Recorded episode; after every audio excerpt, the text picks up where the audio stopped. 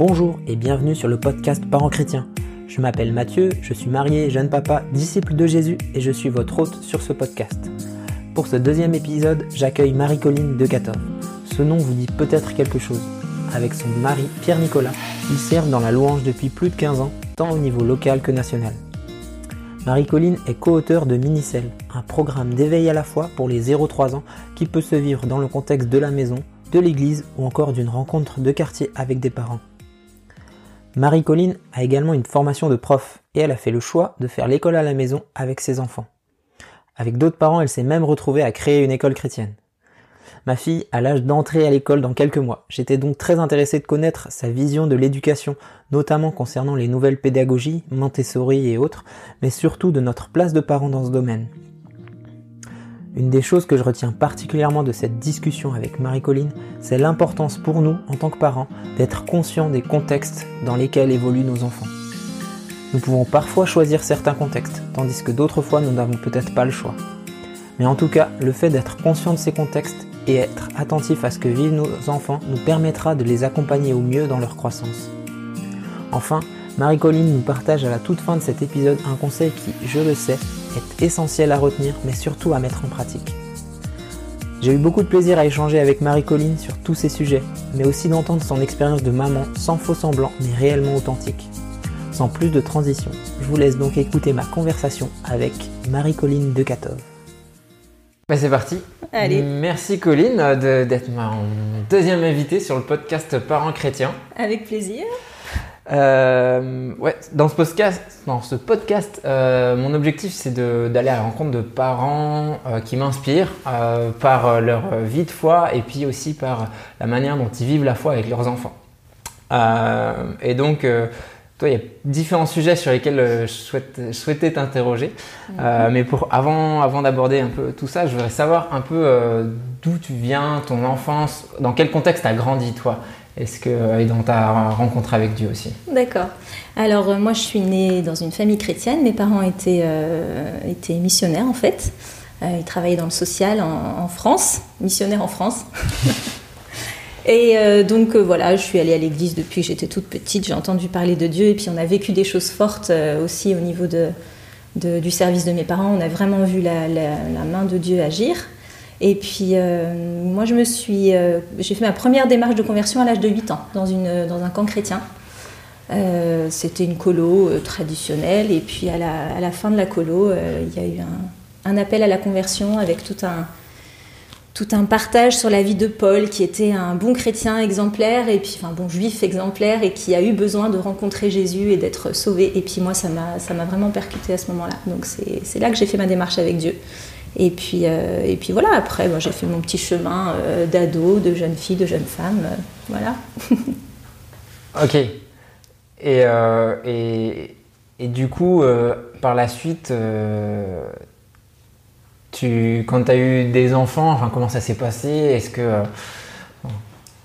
Alors pour moi, c'était assez naturel de, de partager ma foi avec mes enfants parce que bah, c'est ce qu'on avait toujours fait dans ma famille, même si chez nous, c'était pas très, comment dire, pas très euh, organisé. Il n'y avait pas un culte familial ou des choses euh, vraiment précises. Mais, euh, mais Dieu faisait partie du quotidien et de la vie, donc bah, c'était pareil avec mes enfants. Alors au départ, tout simplement comme tout le monde, la petite prière du soir, les, les chansons, beaucoup beaucoup de chansons. Euh, Je me souviens que quand j'étais à la maternité avec mon premier, euh, je, lisais la Bible pendant, qu'il- pendant que je l'allaitais parce que j'avais trop mal et ça m'aidait à penser à autre chose. Donc je crois que notre premier partage, il a commencé là avec Tobias, notre aîné. Donc voilà, je lui lisais les psaumes pendant qu'il qu'il tétait.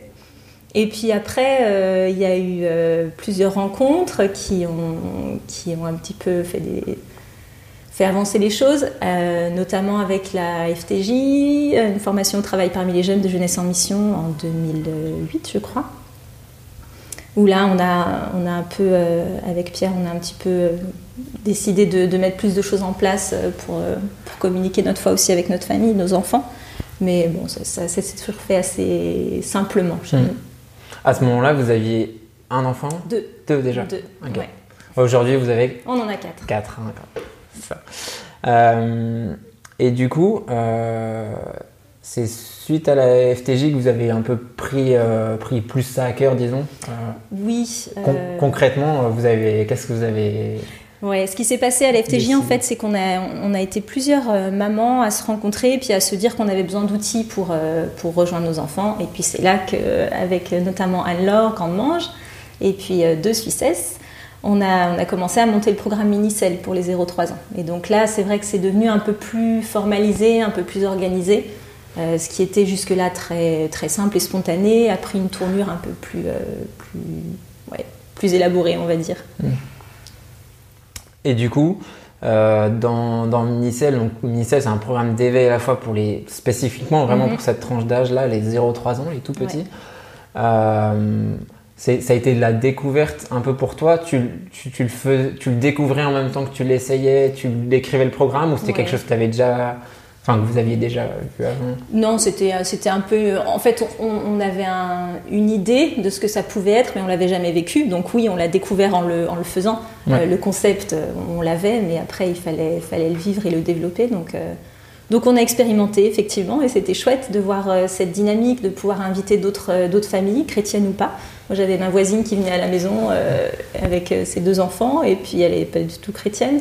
Donc c'était chouette de pouvoir partager sa foi avec sa famille, avec d'autres chrétiens et avec des gens de l'entourage qui qui sont pas forcément chrétiens. Et ça donne une autre dimension aussi pour nos enfants, le fait de, de pouvoir on, ne verbalise pas les choses de la même manière quand on est entre nous et quand on est avec d'autres personnes qui découvrent la foi. Et du coup, je trouve que pour nos enfants, de nous entendre aussi témoigner de notre foi à l'extérieur, c'est quelque chose qui est aussi euh, complémentaire de ce qu'on peut vivre à l'intérieur de la famille, en fait. Parce que qu'on ouais, on, le dit pas de la même manière, et puis il y a aussi les réactions des gens en face qui, qui nous font parfois aller au fond des choses ou euh, euh, en, famille, on prend les choses pour acquises, on, sait de quoi on parle et puis personne ne pose de questions. Mmh. Et puis là, quand tout d'un coup, il y a des gens en face qui, euh, qui ont des questions, bah, c'est pour les enfants, je pense que c'est super intéressant de voir aussi euh, nos réactions et ce qu'on peut ajouter. Donc ça, c'était chouette ok à vivre. Minicel, avec, donc avec ton mari Pierre, vous, bah, vous avez aussi réalisé le CD qui accompagne. C'est toi qui chantes sur toutes les chansons du CD C'est ça, ouais. on a voulu faire simple. Donc euh, une voix, il y a des enfants sur quelques, quelques pistes, mais pas beaucoup. Et, euh, et, du coup, bah, moi, ce CD, je le connais bien, hein, parce qu'avec avec ma fille, on l'a pas mal utilisé. J'imagine que chez vous aussi. oui. oui, ils aiment bien. Ils aiment bien, ouais. Euh, en tout cas, à travers ce programme, comme tu le dis, moi, ce que j'expérimente, c'est le fait de pouvoir partager à la fois dans la famille, au sein de avec, avec mes filles, euh, ce petit moment euh, mhm. partage de qui est Dieu, euh, qu'est-ce qu'il a fait, qui l'a créé, qui, mhm. les a créés, elles. c'est vachement fort. Et puis aussi de pouvoir partager avec d'autres enfants. Mhm. moi, je le fais dans le cadre de l'église aussi. D'accord.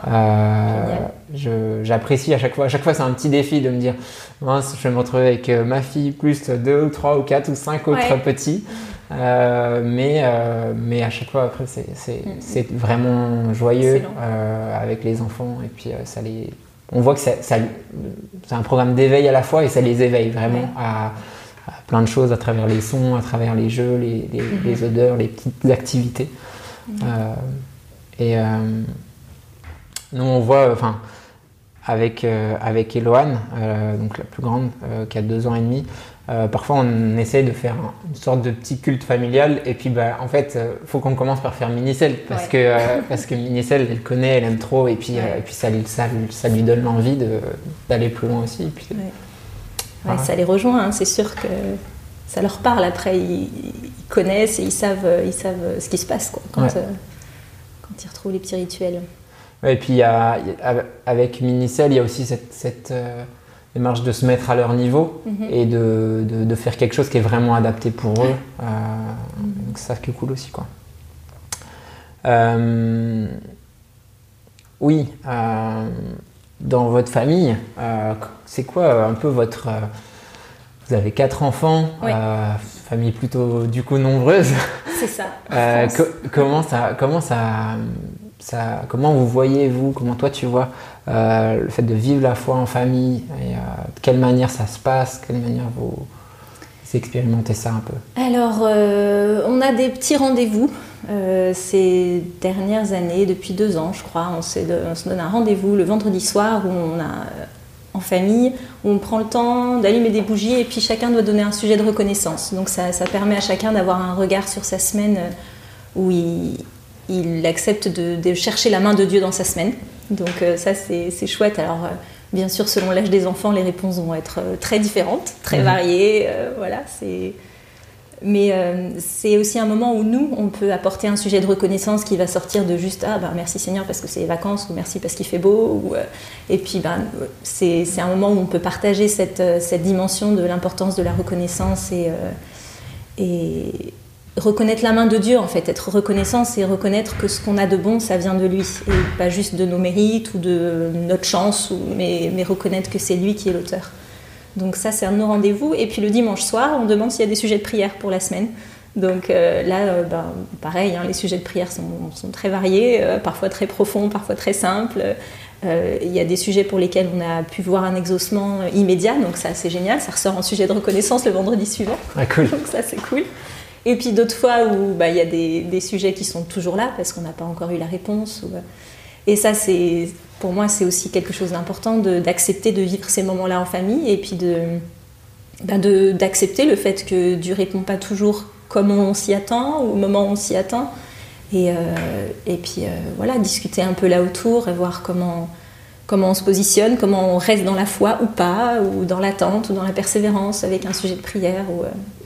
Donc voilà, c'est des choses qui sont parfois très concrètes, centrées sur nous, parfois c'est pour d'autres autour de nous. C'est ok. Voilà tout cas, c'est un vrai espace de partage euh, au sein de la famille. Ouais, on de... Tourner vers Dieu, pas juste euh, la discussion, mais aussi ce que Dieu il veut faire ou ce qu'il a fait.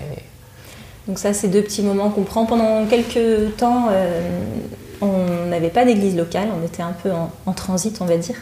Et du coup, là, cette période-là, on se donnait rendez-vous le samedi matin et c'était pancakes et Bible, le programme. Donc on faisait des pancakes tous ensemble et puis après, on prenait la Bible, on prenait un, un passage et puis on, lisait. Parfois, on avait une petite activité pour suivre, pour, euh, ou un défi ou quelque chose qu'on pouvait partager. Donc voilà, c'est un peu selon les saisons, selon le, rythme de vie du moment, on va mm. adapter et puis trouver les, trouver les bonnes méthodes et les bons, les bons outils pour, euh, pour se retrouver et pour, euh, pour approfondir notre, notre relation avec Dieu. Donc voilà, ça c'est les moments un petit peu officiels. Et puis après, ben, il y a tous les moments informels qui, sont, qui arrivent euh, sans prévenir, où il y a un sujet, tout d'un coup, il y a vraiment besoin de, discuter, de prier, de sortir la Bible. De... Ça peut être plein de choses, ça peut être une difficulté, ça peut être un problème relationnel, ça peut être euh, euh, une discussion qui a eu lieu à l'école ou qui a eu voilà, un, sujet dont quelqu'un a entendu parler et puis sur lequel il a envie d'avoir un regard autre que, hmm. que, celui qui a été exposé. Et puis là, ben, on peut prendre la Bible, on peut prendre le temps, on peut euh, discuter, prier. Voilà. ok. Et euh, je pose une question qui est un peu biaisée. Euh, avec, avec Pierre-Nicolas, ton mari, vous êtes très engagé au niveau de la louange. c'est quoi la place de la louange dans votre famille Comment vous vivez, vous vivez ça un peu en famille? Alors ça, c'est un défi. ça, pour l'instant, ça reste un défi. Euh, on essaye de le vivre, mais ça prend pas énormément de place chez nous. la louange, en tout cas, euh, chantée communautaire comme, euh, comme on l'entend traditionnellement. pour moi, ces temps, ces temps de partage, c'est de la louange, parce que c'est tourné vers Dieu. Mais c'est vrai que ça. C'est. C'est pas la même forme qu'un temps de louange communautaire, comme on peut le concevoir. Euh, maintenant, petit à petit, nos enfants se mettent à la musique, alors euh, ça ouvre aussi euh, d'autres portes. là, récemment, Emma et Héloïse ont eu l'occasion de, participer à un culte avec, avec Pierre. Dans notre église, on fait des cultes famille une fois mm. par mois. Et donc, les filles ont pu participer, donc ça, c'était chouette, c'était une expérience. Et puis, du coup, bah, ça nous a amené à, travailler un petit peu les chants. Et puis, bah, du coup, c'est aussi des bons moments qu'on partage. Après, moi, dans la journée, j'aime bien me mettre au piano. Le piano, il est au milieu de, milieu de la maison. Et donc, euh, fréquemment, je suis là, je suis au piano et puis je suis, avec Dieu. Et les enfants sont autour et ils font leurs activités. Mais euh, donc, je, ne les invite pas forcément à participer à ce que je fais. Mais, je suis là. Et, euh, du coup, ils, entendent. Et voilà, donc moi je vis, mon temps avec Dieu, donc avec un chant ou avec un chant spontané. et puis, puis ils peuvent entendre. Parfois Mathis il prend ses baguettes de batterie, puis il vient se mettre à côté de moi avec un tabouret, puis il joue. Parfois c'est Héloïse qui se met à danser tout d'un coup derrière.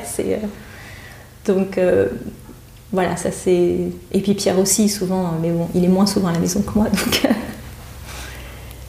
Mais ouais, spontanément, il y a aussi des, moments que nous, on vit devant eux, mais sans que ce soit forcément. Euh, mhm. euh, on les invite pas forcément à participer, mais. mais voilà. Tu veux dire dans le cadre de la maison ou dans, dans un autre cadre? Dans le cadre de la maison. Ouais, d'accord. Mhm. Du coup, ouais, euh, ça c'est un, quelque chose c'est un défi pour moi, un peu de dire, euh, de prendre ton temps avec Dieu euh, au milieu de tes enfants. Mm. Euh, ils sont encore jeunes. Hein. Oui, ça c'est sûr. Deux ans et demi et un mois.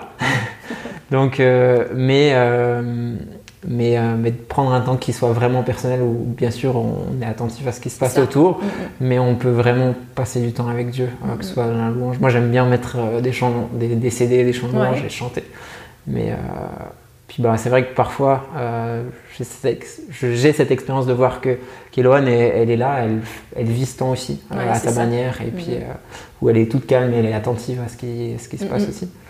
Mais, mais c'est vrai que c'est un défi de faire ce, ce, trou, enfin, ce trou dans, cette dans, dans la journée, au milieu de, du, de, prendre soin de ses enfants, des activités à faire. Et de, c'est le défi de la du temps passé avec Dieu, euh, du temps personnel qu'on accorde à Dieu. Mais finalement, si on accepte de le vivre avec les enfants, ben ça, ça, donne, ça ouvre plein de possibilités. Parce que si on attend d'être forcément un moment seul, isolé, où personne n'a besoin de nous, ben en gros, ça n'arrive jamais. Donc, euh, du coup, le temps passé avec Dieu, il est un peu plus limité. Alors que je trouve que le fait de se dire, mais en fait, j'ai pas besoin d'attendre euh, le soir que tout le monde soit couché, je peux le faire là, maintenant, au milieu. Il y a, il y a un trou, là, il y a un moment de calme. On a un qui a un livre, euh, l'autre une hmm. activité. Ben voilà, c'est parti. Et ça, c'est chouette. Après, ça marche pas toujours. Hein. Il y a aussi des moments où c'est juste. Euh, où il se passe pas grand chose, où ça dure trois minutes et c'est terminé. Ouais, bien sûr. Mais... Yes. voilà. Et, euh, et ouais, au, au, niveau de la louange, toujours, du coup, avec, avec avec Pierre, vous êtes amené à, enfin, vous êtes invité ou vous êtes amené à faire la louange euh, dans différents contextes, différents mhm. milieux. Comment toi tu vois ça euh, avec la place de vos enfants? Qu'est-ce que ça, est-ce que c'est bénéfique pour eux? Est-ce que c'est un, comment, est-ce que c'est, est-ce que il y, a, y a le côté où, vous êtes invité pour faire la louange et du coup c'est mhm. une euh, pas une contrainte pour vous, mais c'est vous allez quelque part et du coup, bah, vous devez soit prendre vos enfants, soit les mhm. laisser à, quelqu'un. Euh, mais voilà, je sais que souvent vos enfants sont, sont avec vous, euh, ça arrive. Oui, ça arrive quand c'est possible. Ouais. ouais. Euh, on essaye de faire en sorte que pour eux ce soit pas un poids. Donc on les emmène que quand c'est un contexte qui est favorable et accessible pour eux. Si, euh, si c'est un contexte un peu tendu ou euh, une petite salle où ils pourront pas bouger ou un endroit où on connaît personne, on n'est pas très à l'aise, ben, on préfère les confier à quelqu'un et puis être sûr qu'ils passent un bon moment plutôt que les emmener dans un endroit qui n'est pas adapté pour eux. Après, euh, je crois qu'ils le vivent assez bien, si c'était ça la question, ou une partie de la question. Une partie. ouais, pour nous quand ils viennent avec nous, c'est en général sympa, en général de bons moments. Et puis quand, ils, quand on les confie aux grands-parents ou autres, bah c'est aussi des moments privilégiés pour eux. Donc, euh, euh, voilà, globalement. Après, je, crois qu'ils ont eu l'occasion dans certaines fois de vivre des choses avec Dieu, de, rencontrer aussi d'autres, de, sentir qu'on appartient à une grande famille et que euh, euh, voilà, on n'est pas les seuls sur Terre à croire en Dieu, qu'on n'est pas les seuls à exprimer notre louange de cette manière, que notre Église n'est pas la seule non plus. C'est, euh, ça les ouvre à une plus grande diversité, une plus grande réalité de, de, la famille de Dieu. Quoi. Donc ça, c'est, c'est chouette. Après, avec euh, les avantages et les inconvénients, il y a des endroits dans lesquels ils n'étaient pas très à l'aise. voilà, bien sûr.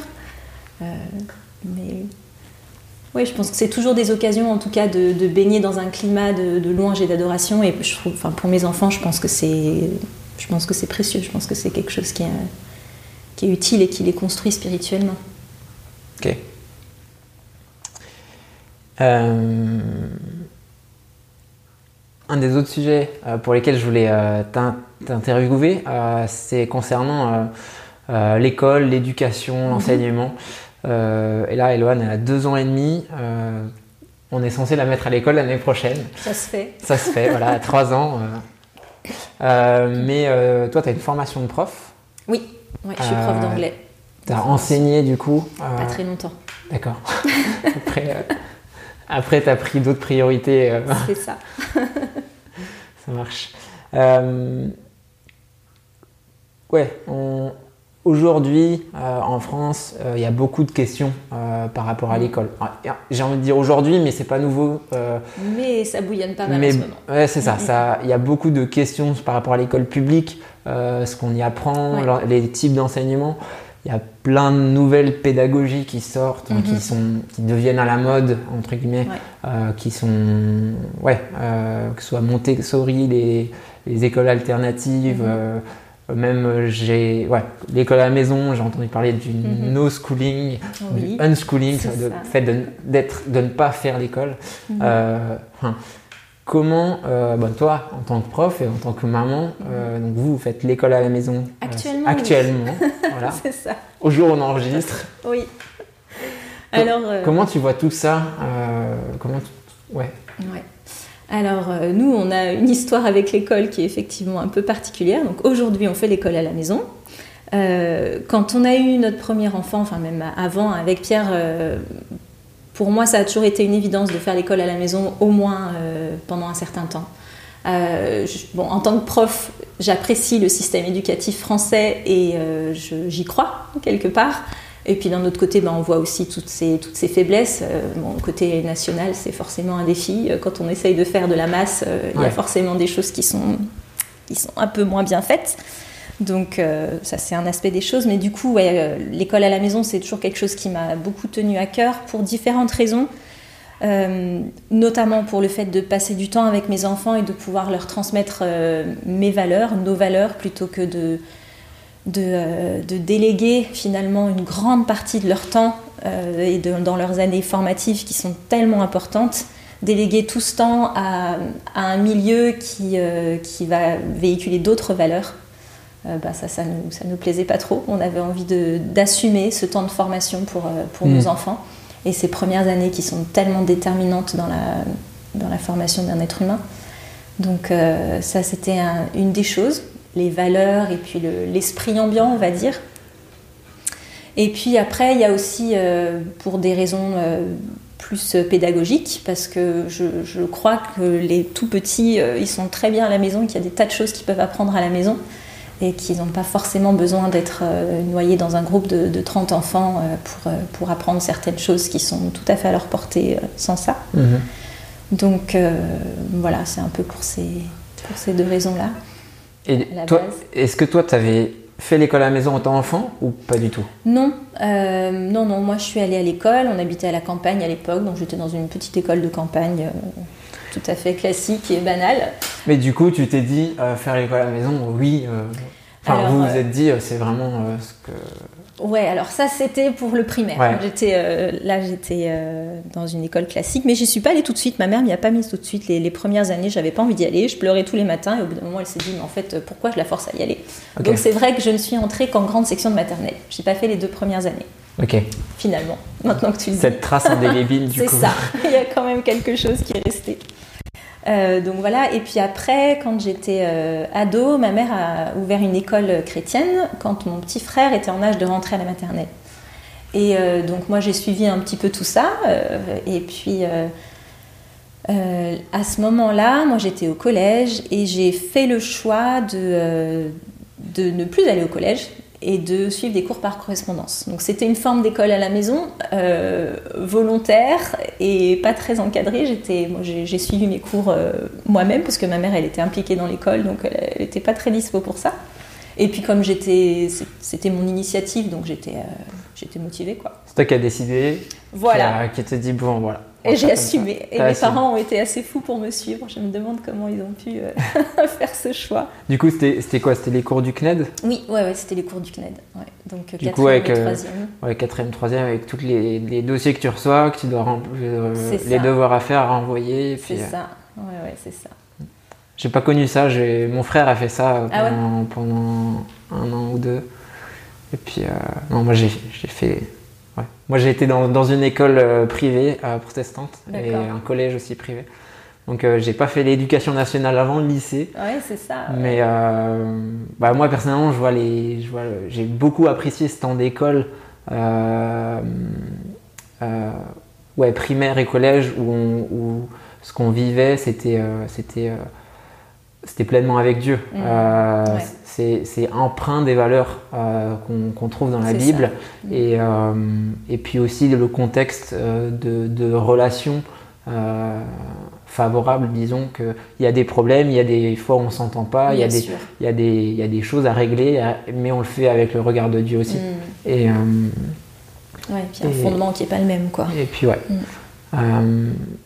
et du coup, pour qu'on continue un petit peu, vous, donc, tu as commencé à faire l'école à la maison avec euh, Tobias. Ouais.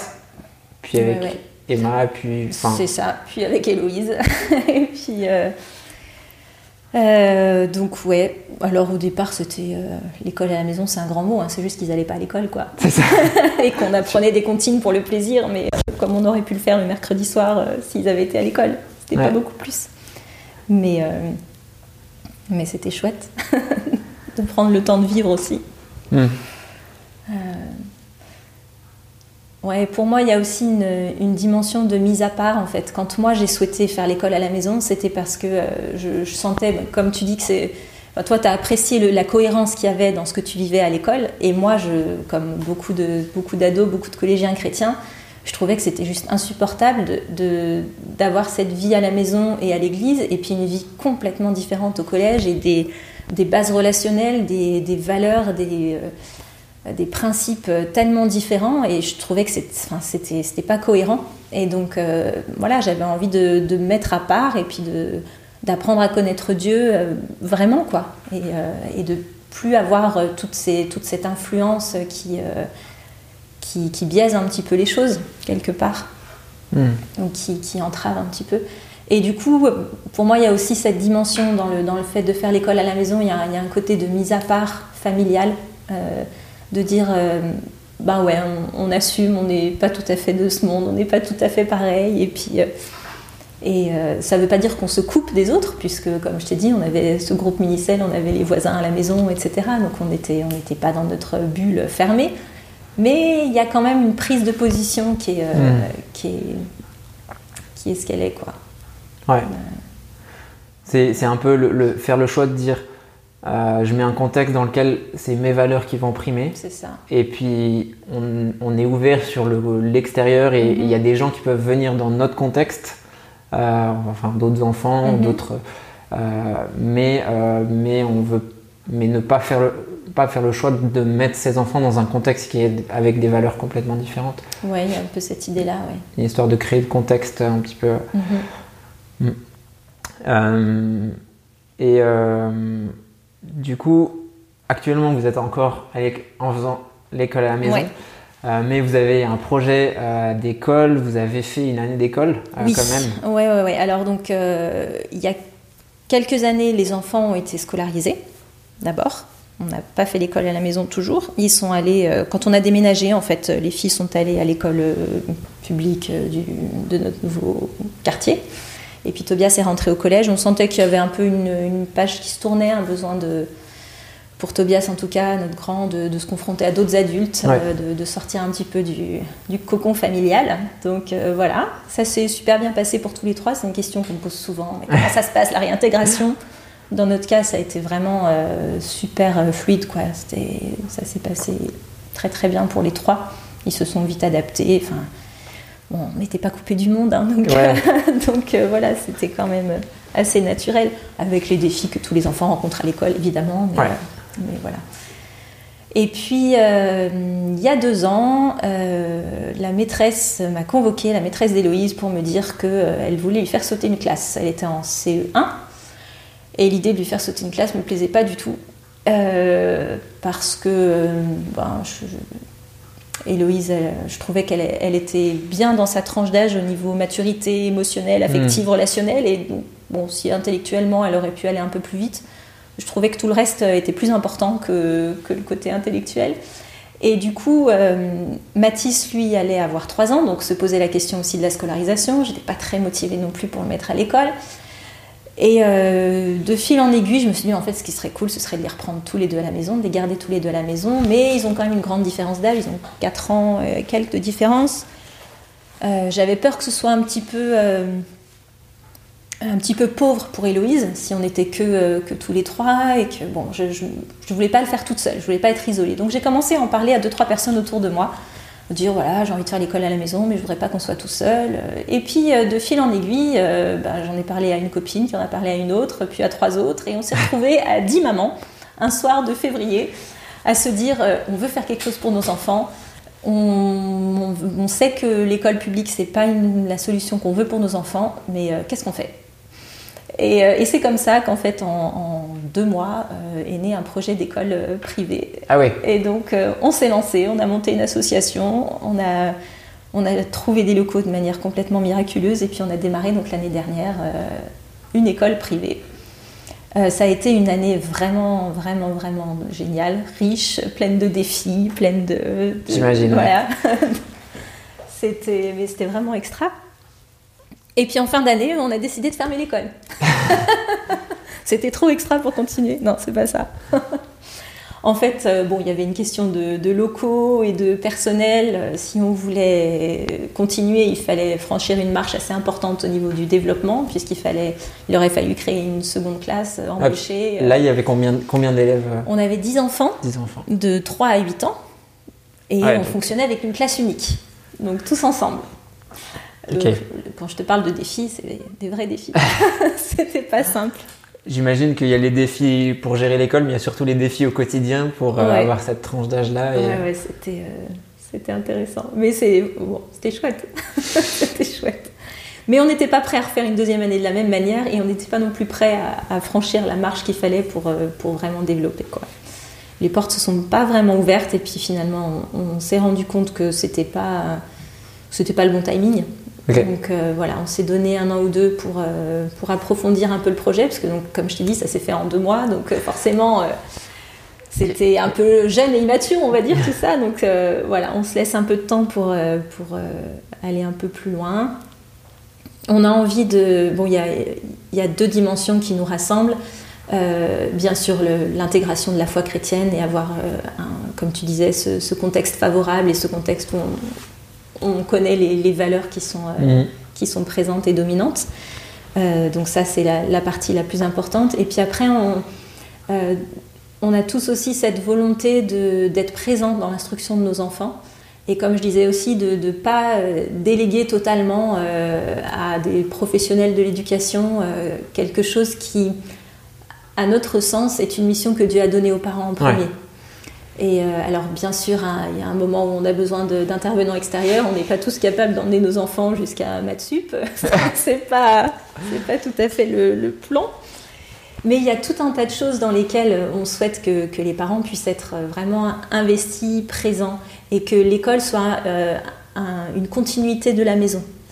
Euh, autant dans ce que, par les valeurs que par les, personnes qui, qui, la composent. Quoi. Et, et qui est vraiment cette cette fluidité, cette continuité entre la maison et l'école. Hmm. Du coup, euh, vous êtes un, groupe de parents qui veulent s'engager dans l'éducation, euh, l'instruction de leurs enfants mhm. et qui veulent y prendre, en prendre une part en fait. C'est ça. Et pas. Ouais. Je, trouve, ça important, intéressant. Euh, en tout cas, moi, ça me parle. je, mhm de base, moi j'ai grandi en allant à l'école. Je ne me vois pas faire l'école à la maison pour de nombreuses années euh, à mes enfants. Euh, par contre, l'idée d'une école où il y a mes valeurs, euh, ça, ça me parle puisque c'est ce que j'ai connu. Mais, mais en tout cas, en tout cas, le fait de, prendre une part dans l'éducation mhm. de mes enfants, ça me semble important que, que qu'on soit dans, à l'école à la maison, que ce soit dans une école privée, que ce soit dans une école publique, je pense qu'il y a beaucoup de choses qui sont transmises. Mhm.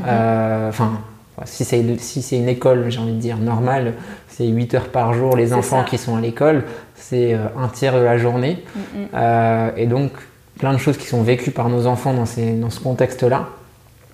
Et euh, j'imagine que euh, les nombreux défis qu'ils rencontrent, et eh ben, nous, en tant que parents, on doit pouvoir être à même d'en de, de, discuter avec eux, de revenir. De, de, euh, et donc, il y a, y, a, y a, des défis dans les différents milieux.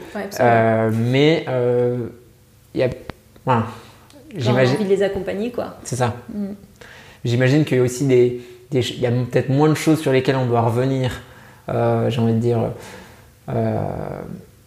pas vraiment d'exemple parce que je n'ai pas, encore, euh, j'ai pas encore été confronté à ça avec mes enfants. Mais euh, mais il y a beaucoup de choses qu'on peut entendre, voir euh, dans une mhm. école, par exemple publique de, de, notre quartier, qui qui sont pas ouais, sur lesquels on, va devoir revenir avec nos enfants, mais comme dans un autre contexte, quand ils sont au sport, à la musique, ou, ou, en sortie, voilà, en, sortie ensemble. Et donc ça, en fait, ça demande quand même un effort euh, de la part de nous, parents, de, demander à nos enfants, mais qu'est-ce que qu'est-ce que tu as vécu qu'est-ce que mm. vous, enfin, du coup, vous, c'est l'école à la maison qui te permet de, de vivre la journée avec tes, enfants. Est-ce que euh, quand ils étaient à l'école euh, publique, comment ça se passe Comment ça se passait Comment ça se passe aujourd'hui avec Tobias et Emma qui mm-hmm. sont au collège? Bah, on débriefe beaucoup. Hein. Moi, je, j'essaye de, enfin, j'ai la chance d'être à la maison. Euh, et quand ils étaient à l'école, je travaillais, mais à la maison. Donc ça me permettait d'être toujours là à l'heure où ils rentraient, d'aller les chercher et de, pouvoir débriefer. Parce, que, parce qu'effectivement, il y a, y a, plein de choses sur lesquelles ils ont besoin d'avoir un vis-à-vis, d'avoir un autre avis que ce qu'ils ont entendu euh, dans la cour. Ça peut, enfin, ça peut être une, une intervention d'un prof euh, qui n'était pas à propos, ça peut être une situation difficile rencontrée par un copain, ça peut être un sujet traité ou euh, abordé euh, en cours ou dans la cour, c'est encore autre chose. Et du coup, ouais, ce, temps de, débrief, il est juste, juste vital, quoi. Et puis, bon, il y, y, a ce qui sort tout de suite au goûter. Et puis après, il y a un autre moment clé auquel je ne renoncerai pour rien au monde, c'est le coucher le moment du coucher, où, euh, enfin, moi, je, sais que ça me prend un temps énorme parce qu'ils sont quatre, mais tous les soirs, je passe au moins une demi-heure avec chacun. Euh, et là, il y a plein d'autres choses qui, sortent parce que parce qu'on n'est que deux, parce qu'on a un peu plus de temps, parce que forcément, euh, quand il est 16h et que tout le monde rentre, il y a les devoirs, il y a les activités, il y a toute l'effervescence, tout le monde est là. Donc là, il y a certaines choses qui sortent dans ces moments-là, et puis il y en a d'autres qui sortent le soir euh, quand on est à, que à deux, quoi. Et ça, c'est ça, c'est super important. Donc après, c'est toujours euh, un défi aussi de savoir quelles questions il faut poser ou pas, jusqu'où il faut être euh, demandeur et sans être intrusif non plus. Ils ont droit aussi à leur vie privée, ils ont droit aussi d'avoir leur jardin secret et puis des, des, sujets qu'ils n'ont pas envie d'aborder avec nous. Donc pour nous, c'est aussi super important qu'ils puissent avoir d'autres euh, vis-à-vis, d'autres personnes avec qui ils peuvent parler et en qui nous, on a confiance. Euh, ces personnes-là, vous, vous, les trouvez comment? Ah ben, tu en fais partie, Mathieu. Ah, Merci les FJ. c'est, ouais, du coup, c'était une, de mes questions. Est-ce qu'il y a d'autres, euh, des choses que vous mettez spécialement en place pour que vous dites vos enfants, ils puissent continuer à grandir mhm. dans, dans, leur foi, ils puissent vous vivez la foi en famille. Tu, tu as, parlé tout à l'heure de comment vous fonctionniez un peu. Euh, mais est-ce qu'il y a des choses où vous dites, mais ça, c'est important pour que nos enfants ils puissent, on veut mettre ça en place pour ouais. ben, Nous, on apprécie énormément les camps ADSL et euh, tout, ce qui se, tout ce qui se vit à ce niveau-là, le fait d'être avec euh, d'autres chrétiens, encore une fois, d'autres, d'autres ados, d'autres jeunes, des jeunes qui peuvent être des référents un peu plus proches, parce que nous, quand même, on est vieux, hein, on a bientôt 40 ans, donc bon, dans la tête de nos enfants, c'est fini, quoi. Donc pour nous, c'est super important qu'ils puissent avoir euh, d'autres personnes en qui nous on a confiance et qui vont pouvoir euh, partager, euh, vivre avec eux. Ça, c'est vraiment, vraiment précieux pour nous. et puis bon, après, il y a l'église aussi, mais bon, pour l'instant, ils sont un peu moins investis au niveau du, groupe d'ados en tout cas. Mais ils apprécient les cultes et c'est aussi chouette de pouvoir avoir des temps de partage autour de ce qui s'est dit, de ce qui s'est vécu dans les cultes. Mm. Yes. Euh, avec quatre enfants, euh, il y, a des défis. Hein. moi, avec, mm. euh, avec deux, il y a des défis. avec un, il y a déjà des défis. C'est ça, c'est ça, il suffit. mais j'imagine il y a des temps, il y a des moments difficiles, il y a mm. des, des, des, épreuves familiales ou personnelles. toi, qu'est-ce que.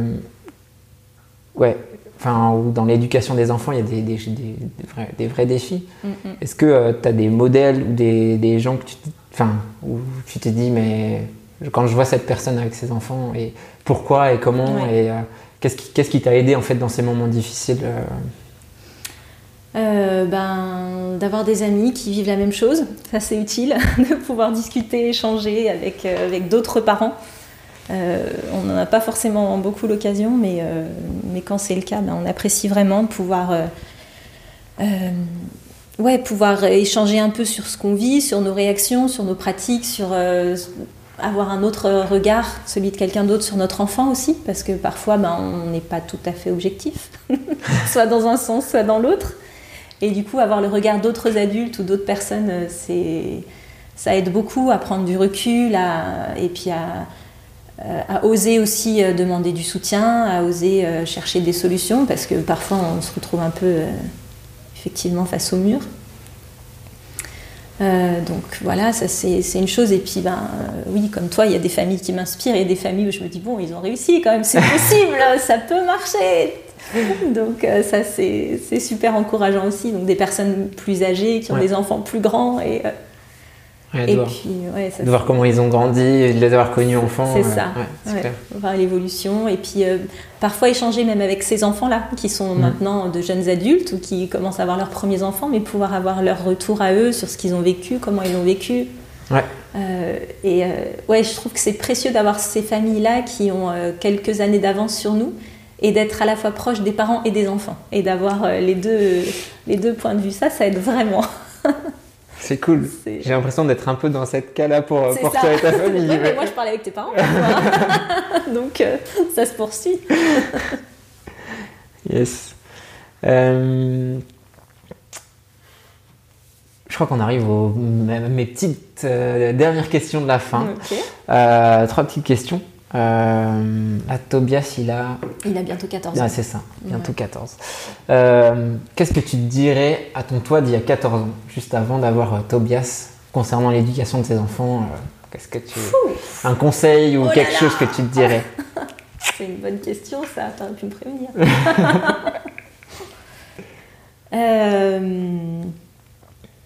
ben, d'avoir confiance. ça va bien se passer.